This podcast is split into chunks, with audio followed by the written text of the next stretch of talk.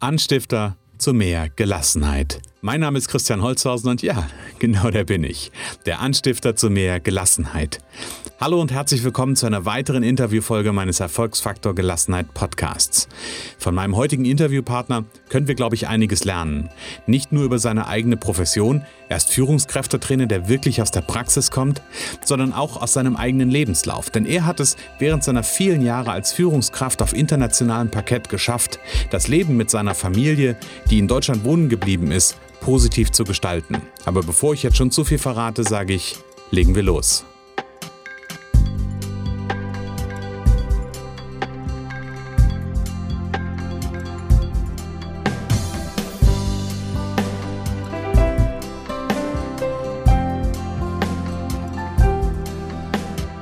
Heute spreche ich mit einem Unternehmer, der ist Kollege in vielerlei Hinsicht. Er ist ein Sport-, Technik- und Hundebegeisterter Mensch, der sich nach über 30 Jahren auf der Angestelltenseite 2015 in die Selbstständigkeit gewagt hat. Seitdem arbeitet er als Trainer und Coach für Führungskräfte. Er ist darüber hinaus, und hier ist eine weitere Verbindung, die wir haben, Podcaster. Und sein Podcast heißt Gute Führung braucht Gespür. Und er ist begeisterter Netzwerker, sowohl offline als auch online. Eine Besonderheit, die er mitbringt, er setzt in seiner Arbeit mit Führungskräften sehr gerne seine Hunde ein und macht so aus einem guten Seminar ein großartiges Seminar. Das finde ich sehr spannend und da gehen wir sicherlich auch nochmal drauf ein. Ich begrüße ganz herzlich heute im Interview Thomas Reining. Hallo Thomas, schön, dass du da bist. Grüß dich Christian, danke für die Einladung in deine Sendung. Ja, sehr, sehr gerne. Wie geht es dir? Bestens. Wir haben wunderbares Wetter hier in Norddeutschland und äh, ja, der Frühling lacht, da fühlt man sich richtig wohl. Ja, das ist wohl richtig. Ich habe heute Morgen meine Tochter zum Kindergarten gebracht, da musste dann noch erstmal noch eine Runde drehen und mir ein bisschen, äh, ich hätte fast gesagt, die Sonne auf den Bauch scheinen lassen. Das war es jetzt nicht, aber wirklich nochmal so ein bisschen die Sonne genießen. Genießen, genau. Thomas, schön, dass du da bist im Erfolgsfaktor Gelassenheit Podcast in dieser Interviewfolge. Es geht also um das Thema Gelassenheit und um den Erfolgsfaktor Gelassenheit. Und ich habe, um einzusteigen, mal eine Frage an dich. Wie fühlt sich für dich Gelassenheit an? Ja, Gelassenheit bedeutet für mich erstmal mit mir selbst im Reinen sein. Ja, dass man das, was man sich so vorgenommen hat, dass man Aufgaben, die man sich, Ziele, die man sich gesteckt hat, dass man sicher ist, die lösen zu können. Und mit der Sicherheit bekommst du auch automatisch eine Gelassenheit. Stress kommt eigentlich erst dann auf, wenn du selbst das Gefühl hast, dass du Dinge nicht lösen kannst. Hm. Also ist da so eine, so eine Komponente von, von Hilflosigkeit dabei, wenn, wenn quasi Stress aufkommt? Letztendlich ja. Die Frage ist immer bei jedem Menschen, ähm, wo fängt da die Grenze an? Bei dem einen fängt mhm. äh, die Grenze äh, des sich im Stress befindens früher an, bei dem anderen sind die Grenzen ein bisschen weiter rausgezogen. Ähm, das kommt auf jeden Einzelnen an, aber letztendlich mhm. hat jeder Mensch irgendwo diese Grenze. Mhm. Ja, und äh, was dann, was letztendlich uns dann zugutekommt, ist, mit zunehmendem Alter, mit zunehmender Erfahrung ist man natürlich auch in der Lage, diese Grenzen weiter nach oben zu verschieben. Ja, okay. Da kommt dann so die Altersweisheit rein, hätte ich beinahe gesagt. Ja, irgendwo. Mein Vater wird wahrscheinlich lachen, wenn er das hört. ähm, du hast mir schön erzählt, was Gelassenheit für dich bedeutet. Gibt es für dich, wenn du so an so eine Situation denkst, wo du gelassen bist, gibt es für dich irgendwie so eine Entsprechung im Körper, wo du sagst, boah, wenn ich das wahrnehme, dann weiß ich, dass ich gelassen bin? Ja, die gibt es irgendwo, aber ich kann die gar nicht richtig beschreiben. Okay. Ja, das ist so, ja, so eine Zufriedenheit. Ähm, ja, man, man fühlt sich einfach wohl und man bekommt so ein Gefühl, es könnte eigentlich momentan gar nicht besser sein. Man fühlt sich okay. richtig, ich sag mal, sauwohl in dem Moment und in, an, in dem Augenblick und an dem Platz, in dem man gerade sitzt oder steht. Mhm. Mhm. Ja. Schönes Bild, ja. Wobei ich muss sagen, wenn ich heute die Zeitung oder das Fernseher, im Fernsehen anschalte, dann ist es mit meiner Gelassenheit manchmal auch ganz schnell dahin, ja. Wenn mhm. ich, äh, wenn ich äh, sehe, wie da miteinander umgegangen ist, und ich möchte jetzt gar nicht die ganzen Beispiele äh, aufzählen, die uns jeden Abend in irgendwelchen Nachrichten präsentiert werden, da, da wird meine Gelassenheit momentan schon ganz deutlich auf die Probe gestellt. Gerade auch, wenn ich sehe, dass ich selbst über 20 Jahre im Ausland gearbeitet habe, wo ich auch selber erlebt habe, wie man sich im Ausland auch oft fühlt und ähm, dann auch merkt, wie einem begegnet wird. Letztendlich müssen wir uns zugestehen, wir sind alle Ausländer fast überall in der Welt. Mm, richtig. Ja, das hattest du mir auch zur Vorbereitung auf, auf unser, unser Interview geschrieben. Ja, an dem Satz bin ich auch hängen geblieben. Wir sind äh, alle Ausländer irgendwo oder auf den, auf den meisten Teilen der Welt. Da ist ganz, ganz, ganz, ganz viel dran. Du hast mir gerade schon mal so einen, so einen Ausblick im Grunde genommen gegeben, hast gesagt, du hast 20 Jahre im Ausland gearbeitet. Mich interessiert ja für den Erfolgsfaktor Gelassenheit Podcast auch einfach die Geschichte hinter den Unternehmern. Also das heißt, wo kommen sie eigentlich her? Und vielleicht magst du unseren Zuhörern heute einfach mal ein bisschen erzählen, wie eigentlich so dein, dein, dein Werdegang ist, wo du herkommst und am Ende vielleicht auch, womit du heute deinen Alltag verbringst. Ja, gerne. Ja, ich bin aufgewachsen in Berlin-Lichterfelde, also auch noch in dem Fall Glück gehabt, auf der richtigen Seite der Mauer aufgewachsen. Ähm, okay, also das, der, das gehört zum Westen. Also ich bin, bin da nicht so, ähm, genau. was die Stadtteile Berlin anbetrifft, nicht so ganz im Bilde, aber das war West, das, Westteil. Das war Westen und ähm, nichts, überhaupt nichts gegen den Osten, der ist wunderschön, aber ich glaube, ich hatte es dadurch in meiner Kindheit und in meiner Jugend deutlich leichter als die Altersgenossen, die auf der anderen Seite der Mauer leben mussten. Mhm. Nach dem, ja, aufgewachsen in, in einer ganz normalen Familie mit zwei Geschwistern und ähm, dann mit 20 nach dem Abitur bin ich zu einem großen Textil-Einzelhandelsunternehmen gegangen, um da eine sechsjährige Management-Nachwuchsausbildung zu machen. Das war schon, ja, damals, das war schon ziemlich harter Tobak, sechs Jahre, ja. Mhm. Und das war auch ja, im Nachhinein betrachtet, das war schon eine knallharte Sache, denn zum damaligen Zeitpunkt 60 Stunden die Woche arbeiten, das okay. war normal. Da hat auch überhaupt keiner drüber nachgedacht oder gefragt. Freie Tage, ja. Davon gab es dann zwei im Monat, ja. Immer am okay. Montag da haben mich eigentlich alle Altersgenossen, Schulkameraden, Freunde, Kollegen, die haben mich immer nur ganz entgeistert angeguckt und haben gesagt, äh, ja, bist du völlig, bist du völlig verrückt, ja. Mhm. Und das habe ich letztendlich gemacht, weil ich, weil ich ein Ziel vor Augen hatte, weil ich da im Unternehmen was erreichen wollte. Das ging dann auch nach, nach sechs Jahren der Ausbildung. Zwischendurch war ich noch mal ein Jahr ähm, in Österreich, habe also auch damals schon Auslandserfahrungen sammeln können. Zu einem Zeitpunkt, als Österreich noch nicht in die EU, EU gehörte. Also war das okay. ein bisschen schwieriger. Mhm. Und anschließend wurde ich dann Textileinkäufer. Das habe ich dann drei Jahre gemacht, Textileinkäufer für den deutschen Markt. Und mhm. äh, dann bin ich gewechselt nach diesen drei Jahren in eine neu gegründete europäische Organisation und habe in Brüssel gearbeitet. Und okay. äh, das war dann eigentlich mal angelegt, dass das so ganz vage so fünf Jahre sein sollten. Mhm. Am Ende waren dann daraus 22 Jahre geworden, ja. Krass, ja. Und ähm, jetzt muss man, ich habe dann noch fünf Jahre internationalen Einkauf gemacht, habe dann ab 1996 die Abteilung strategischer Einkauf mit aufgebaut. Das heißt, ähm, ich hatte Verantwortung für die europäische Warenplanung und anschließend für die europäische Warenverteilung. Mhm. Und das muss man noch dazu sagen, dass meine Familie äh, immer in Deutschland gewohnt hat. Ich bin also, okay. ich bin also jede Woche ins Flugzeug gestiegen, am Ende der Woche wieder nach Hause geflogen und habe die ganze Zeit dann äh, in den Jahren im Hotel gewohnt oder bin irgendwo in der Welt rumge rumgeflogen. Okay.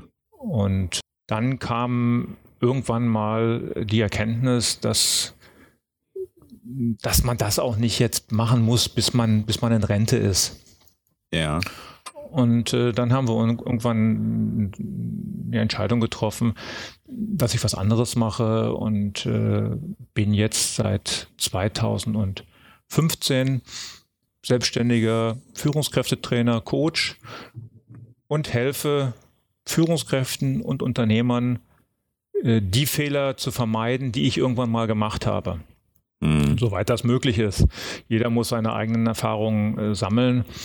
Aber ich komme also nicht aus dieser klassischen Führungskräftetrainer-Schiene, ähm, ja. sondern ich komme aus der Praxis. Ich habe so ziemlich alles, ich möchte nicht sagen alles, aber so ziemlich alles irgendwann mal in irgendeiner Form erlebt und äh, durchleben müssen und dürfen und äh, kann von daher auf einen großen Erfahrungsschatz und einen Erfahrungsfundus zurückgreifen. Ja, das hört sich definitiv so an. Auch spannend an deiner Geschichte, so viele Jahre quasi, also was, was ich jetzt, wenn ich mir so deine, deine Geschichte ja mit deiner Familie anschaue, auf Entfernung gelebt, das ist, das ist schon echt ein Wort. Äh, das ist schon eine Belastung, ja. Ja. War das am Ende auch, auch einer der ausschlaggebenden Gründe, warum du gesagt hast, es muss was anderes sein oder, oder gab es da andere Punkte auch noch? Ja, da gab es auch andere Punkte. Ich meine, die Welt dreht sich immer weiter. Ähm, ich meine, irgendwann ist dann auch mal so eine Aufgabe nicht mehr die große Herausforderung. Mhm. Dazu kommt Dazu kommt auch, dass sich vieles heute in der Geschäftswelt stark verändert hat. Mhm. Dinge, für die ich eigentlich immer gestanden habe und eingestanden habe. Ja, das war ein Anstand, äh, das Hochhalten von Werten. Mhm. Das wird teilweise heute immer schwieriger. Da gibt es okay. nur noch eine kurzfristige Betrachtung auf äh, die Zahlen im nächsten Quartal, weil man irgend, irgendetwas abliefern muss und irgendwas argumentieren muss. Und äh, auf der einen Seite auch Langfristigkeit gibt es heute nicht mehr. Und, mhm. und man, ja, man stellt schon fest, dass in vielen, in vielen Fällen der Mensch irgendwo ein bisschen in den Hintergrund rückt. Und okay. das versuche ich heute mit meiner Arbeit irgendwo ja aufzufangen und da ja zu unterstützen, dass der Mensch wieder ein bisschen hm. mehr in den Vordergrund rückt. Okay. Denn das ist letztendlich der, äh, der Schlüssel zum Erfolg in der Zukunft. Ja, ja. Ähm, und würde mich nur gerade interessieren, hast du eine Idee davon, warum, warum wir da hingekommen sind? Was uns dahin gebracht hat? Es schimpfen ja heute immer alle auf die Globalisierung. Mhm. Und jetzt zittert ja auch schon alles äh, von der digitalen Transformation und was da alles gesagt wird. Die Welt ist schnelllebiger geworden. Es ist heute so, dass du, äh, ja, dass du Finanzmittel in Bruchteilen äh, von Sekunden um den Erdball schicken kannst. Mhm. Aber wir Menschen selber, wir haben wir werden davon oft überfordert, von dieser Geschwindigkeit. Mhm. Und an der Stelle müssen wir uns einfach ein bisschen zurückbesinnen und müssen, müssen sagen, es ist nicht immer nur ähm, die letzte technische Möglichkeit, die wir ausschöpfen müssen, sondern es müssen alle standhalten. Es ist letztendlich, ich weiß nicht, äh, ich habe schon mal das Beispiel genannt, wenn du Radrennen nimmst, so Vierer-Radrennen, mhm. Vierer-Team, mhm. es wird immer der Letzte gemessen, die Zeit vom Letzten gemessen, der über die Ziellinie geht und nicht die vom Ersten. Ja. Wir müssen gucken, dass alle, die an einem Prozess beteiligt sind, dass alle über die Ziellinie kommen und der Letzte entscheidet am Ende über den Erfolg und nicht der Erste. Ja, ja, richtig. Ja, ist ganz spannend. Ich habe vor ein paar, ist ja bestimmt schon ein Jahr her, da gab es mal eine Studie, die rausgekommen ist. Irgendwie, ich habe nur die Headline, in erster Linie die Headline gelesen und die hat mich echt, also die haben fast Gänsehaut gemacht. Da stand dann drüber, in deutschen Unternehmen wird 80 Prozent schneller kommuniziert. Wo ich echt so dachte, ja, ist das jetzt gut oder ist das, oder, oder sollte uns das eigentlich aufhorchen lassen und mal, mal drüber nachdenken lassen, ob das alles so richtig ist? Ja, ich glaube schon, dass das schneller passiert aber mhm. dass das nicht besser und nicht intensiver passiert. Und da komme ich ja jetzt fast schon direkt so, äh, kriege ich ja die Kurve, warum ich in meiner Arbeit so viel mit Hunden arbeite. Mhm. Weil das ist, so gerne. wäre auch, also die Frage wäre auch gleich noch gekommen, greif sie gerne auf. ähm, weil äh, wir alle kennen das Gefühl im, ähm, im geschäftlichen Alltag, dass wir uns zu wenig Zeit für den Nebenmann nehmen, dass wir eigentlich im Gespräch oder auch in einem Meeting schon das Smartphone vor der Nase haben, den Laptop aufgeschlagen mhm. haben. Und wir wissen eigentlich alle, dass wir überhaupt nicht multitaskingfähig sind und wir mhm. versuchen es, wir, wir suchen diese Herausforderung jeden Tag wieder aufs Neue. Und dass das bei dem, bei dem Gegenüber hinterlässt, ist eigentlich immer nur ein fades Bauchgefühl, eine schlechte Stimmung und ähm, mhm. ja, das Gefühl, nicht wahrgenommen und nicht wertschätzend wahrgenommen zu werden. Ja. Und äh, wir sind dann oft nicht in der Lage, das auch zu kommunizieren und uns darüber auszutauschen. Und wenn man, wenn man da mit einem Hund zusammen ist, dann kriegt man ganz, ganz schnell vor Augen geführt, wo es gerade fehlt. Okay. Gib mal ein Beispiel, wo, wie, wie wird das deutlich mit einem Hund?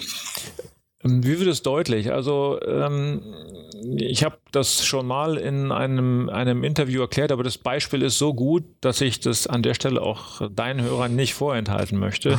Sehr gerne, sehr gerne. Ich bin, ähm, ich bin von einer ganz liebenswürdigen Boxerhündin erzogen worden. Mhm. Und das war die Zeit, als so das Smartphone aufkam. Mhm. Und ähm, man hatte jetzt ein neues Smartphone und man war überwältigt von unendlich vielen Menüs, tiefen Menüstrukturen und so weiter.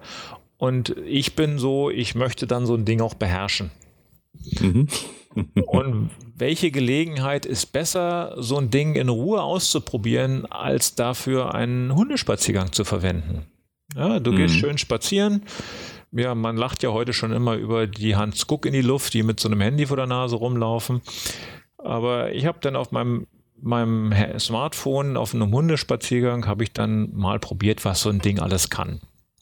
Und irgendwann ja. hatte ich dann die Beobachtung gemacht, dass immer dann, wenn ich mein Handy rauszog, mein Hund weg war. Okay. Und das war so ein, so ein, so ein, so ein Blitz. Und dann habe ich angefangen, das mal zu provozieren. Also Handy rauszuziehen und zu beobachten, was passiert. Und wenn die mhm. gesehen hat, dass ich mit dem Handy gespielt hat, dann hat die angefangen, ihr eigenes Ding zu machen. die wusste genau, ja. der ist nicht bei mir. Mhm. Chef guckt nicht hin. Ich mache jetzt das, was mir Spaß macht. Mhm. Und das war so ein, das war so ein, so ein Signal, um, um, ich meine, ich habe Hunde seit meinem zwölften Lebensjahr.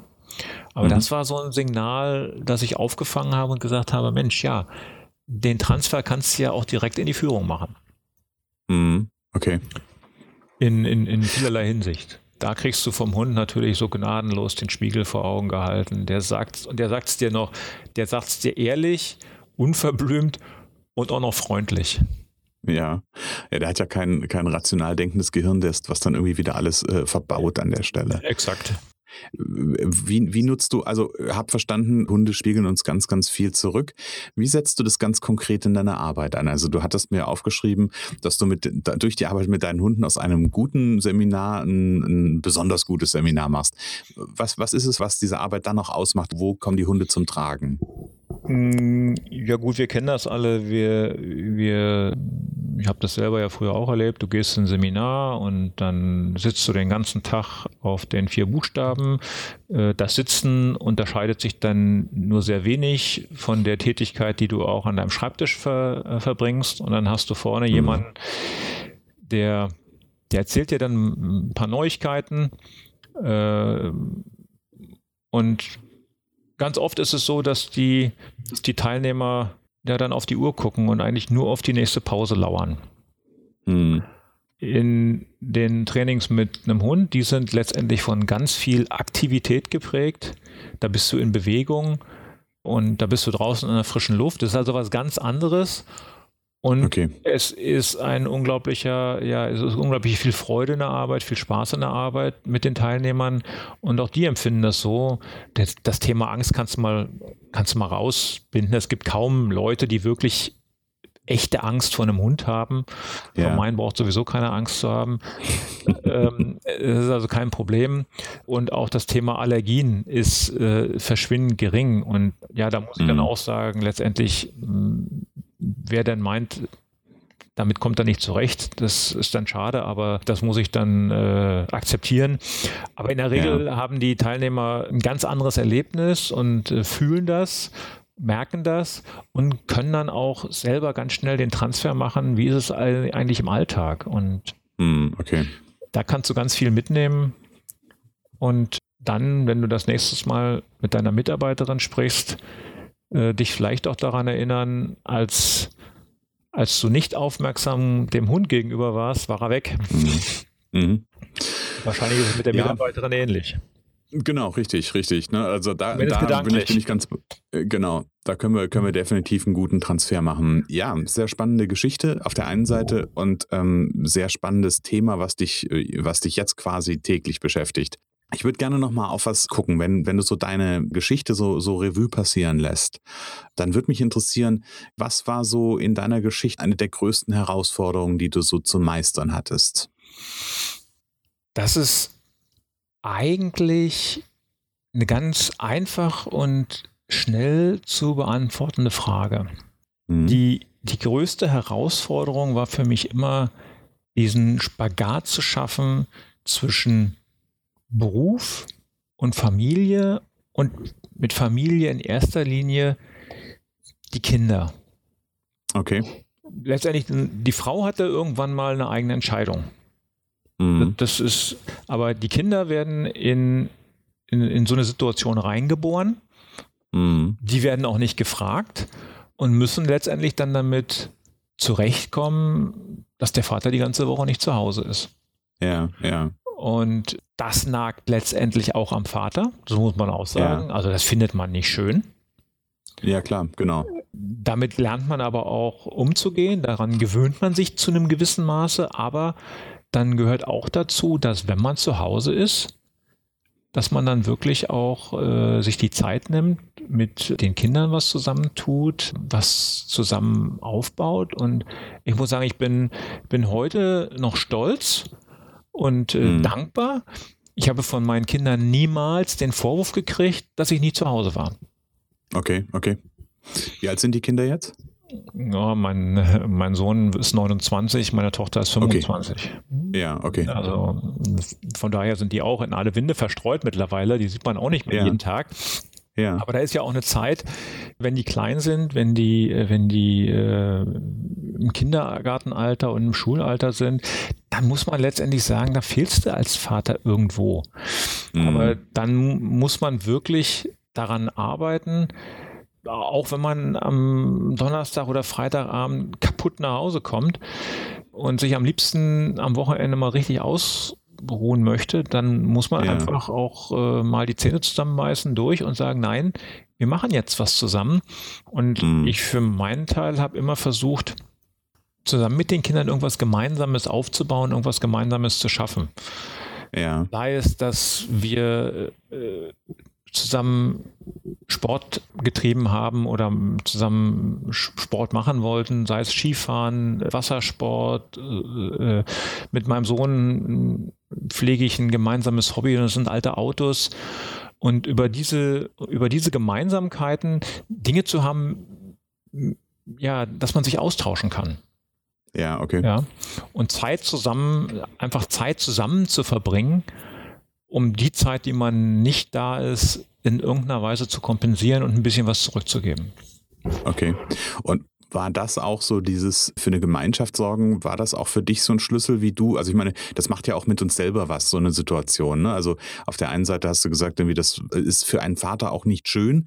Das ist ja so die eine Geschichte, aber ich stelle mir vor, wenn ich weiß, Sonntagabend, ich muss jetzt wieder äh, oder Montagmorgen, wie auch immer, mhm. ich muss jetzt wieder los, dann, dann ja, lässt einen das nicht unbedingt gelassen zurück.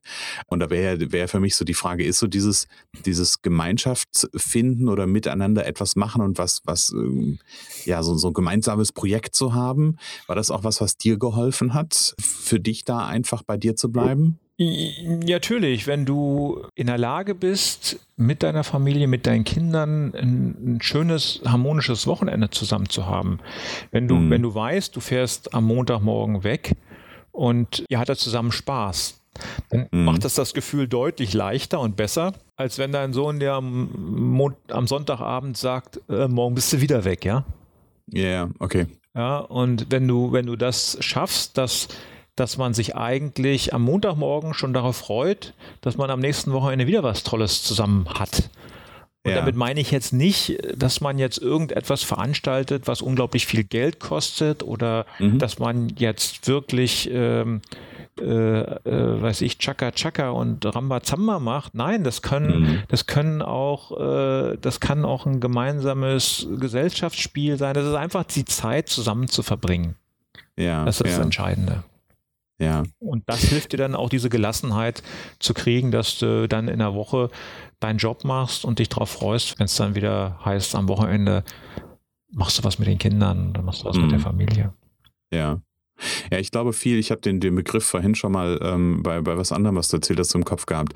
Vom Prinzip her ist es ja wirklich dann präsent zu sein, ne? Also präsent äh, dann wirklich in der Familie zu sein und nicht mit dem Kopf noch irgendwo bei anderen Themen zu sein, sondern wirklich präsent zu sein und aufmerksam zu sein und halt miteinander etwas unternehmen, was es auch immer ist. Ja, natürlich, ja.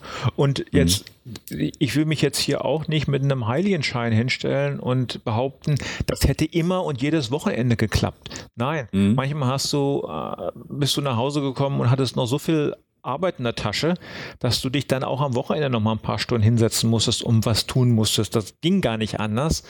Mhm. Aber letztendlich überhaupt zu signalisieren, wenn es irgendwie möglich ist, dann gehört die Zeit euch.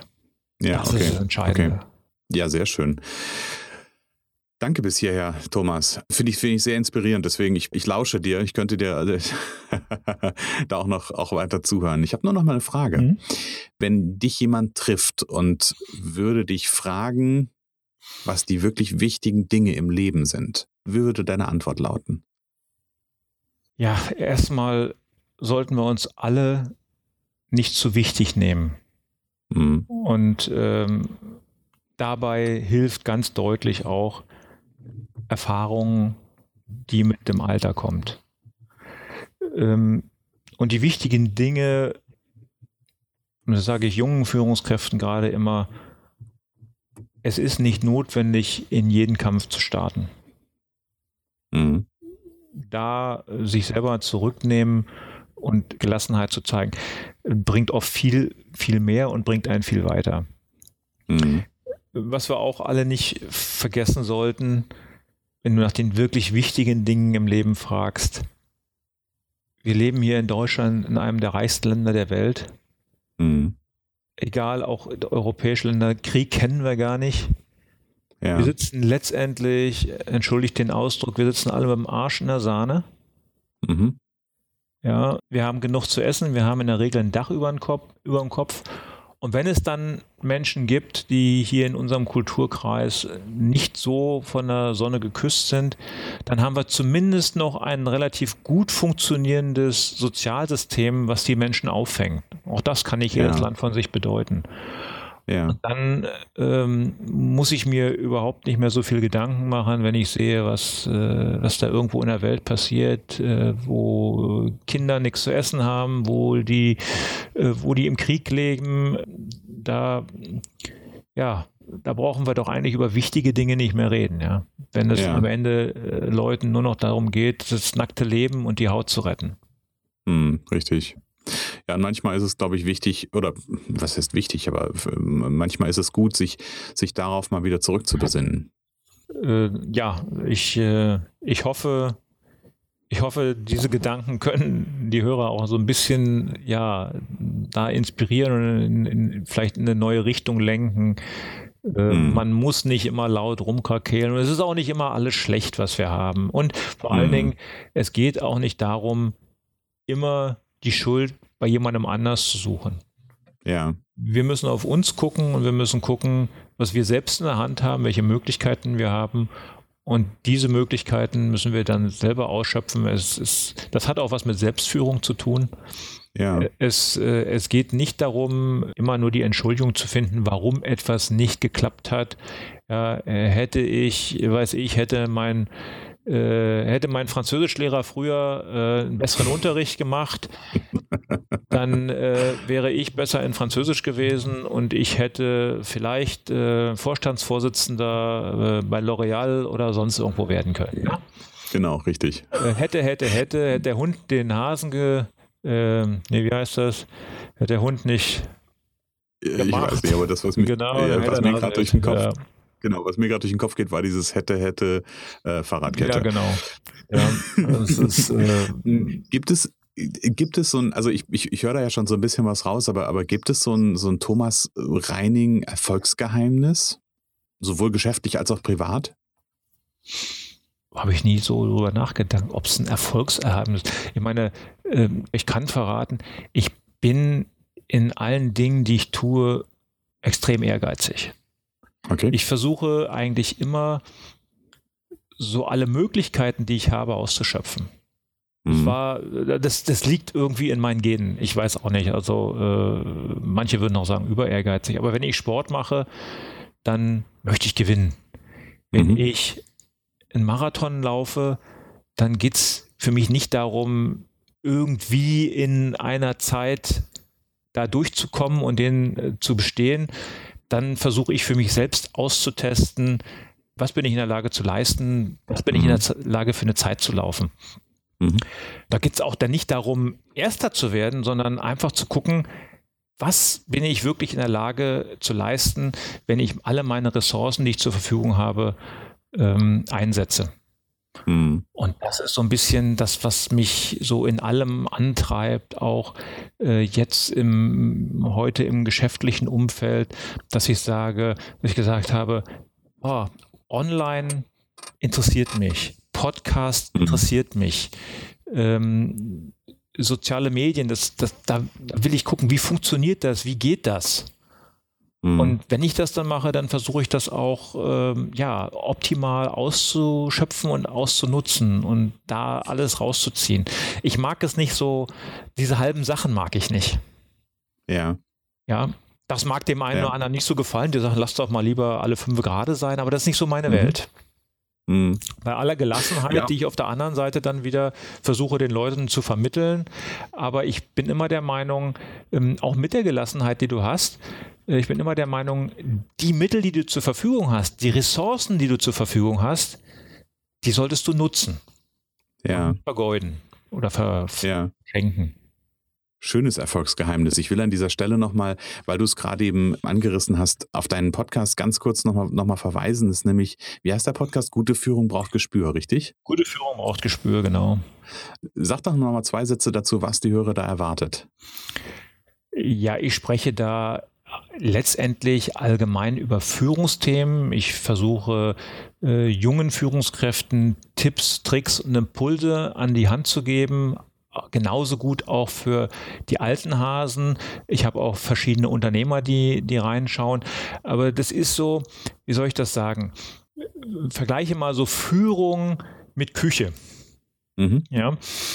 Wenn du Führung mit Kochen vergleichst, denke mhm. ich, geht der Vergleich nach hinten los. Okay. Weil Kochen ist Improvisation.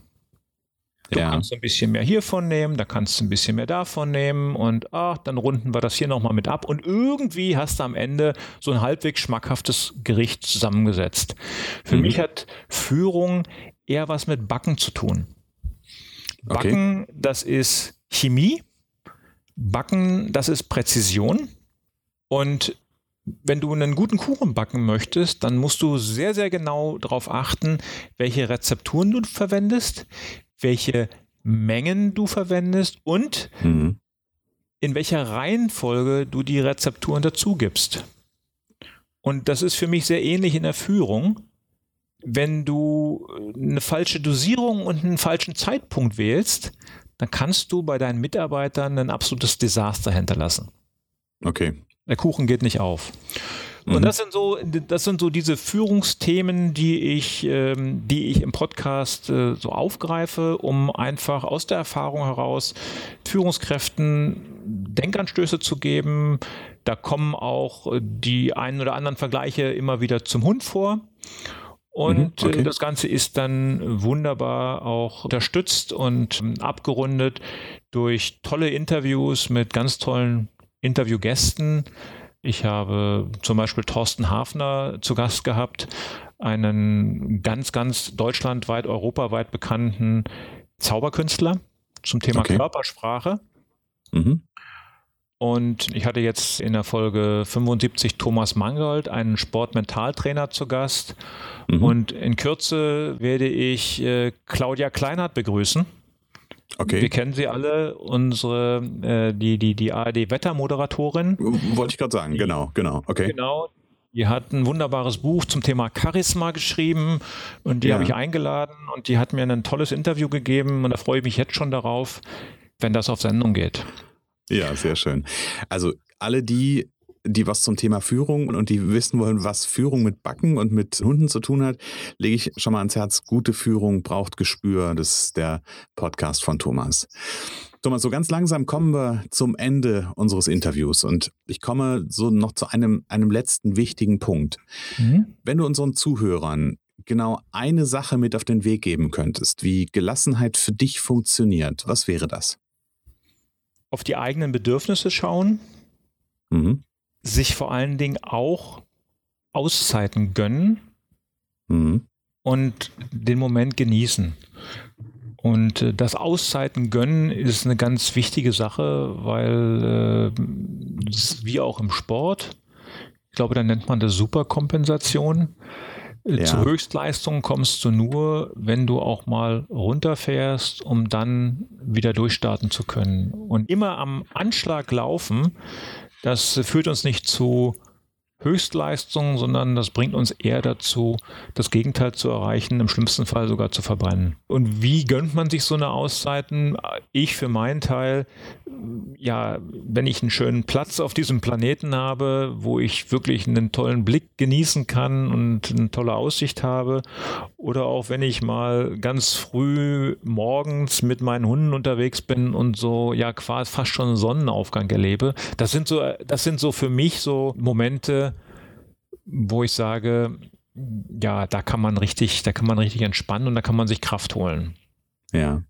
Und diese Auszeiten müssen ja nicht immer, also wenn man jetzt so Auszeit hört, könnte man ja so denken, boah, langen Urlaub oder sonst was, muss es gar nicht sein. Ich glaube, so diese, diese Momente, die du gerade eben so benannt hast, ne, so diese, diese kurzen Momente zum, ja, zu, zum Auftanken in diesem Moment, die sich zu suchen und die dann auch zu genießen, weil ich glaube, und da schließt sich dann der Bogen zu deinem dritten Punkt, dass da ganz, ganz viele auch ein Bedürfnis haben und es manchmal aber nicht wahrnehmen an der Stelle. Richtig. Und das kann sogar für mich bedeuten, dass ich auch mich mal abends um 10 an den Schreibtisch setze, weil ich weiß, wenn ich das abgearbeitet habe, dann kann ich mir einen schönen Moment am nächsten Tag gönnen. Richtig, ganz genau, genau. Ja, Thomas, herzlichen Dank für die Zeit. Hat mich sehr, sehr gefreut. Äh, hat mir riesigen Spaß gemacht, Christian. Vielen Dank für die Einladung. Ja, sehr gerne, sehr gerne. War sehr, sehr schön. Ja. Und das war's auch schon wieder mit der heutigen Interviewfolge. Wenn dir mein Podcast und meine Interviews gefallen, dann kannst du mich jetzt unterstützen. Lade andere Unternehmer und Selbstständige, für die das Thema Gelassenheit ein echter Gewinn wäre. Doch einfach mal ein, sich den Erfolgsfaktor Gelassenheit Podcast anzuhören. Und natürlich freue ich mich auch, wenn du jetzt auf iTunes gehst, mir eine Bewertung schreibst und ja, meine Show abonnierst. Denn damit hilfst du mir, noch mehr Selbstständige und Unternehmer zu erreichen zum Erfolgsfaktor Gelassenheit. Ich sage für den Moment alles Liebe und alles Gute und ähm, bis bald.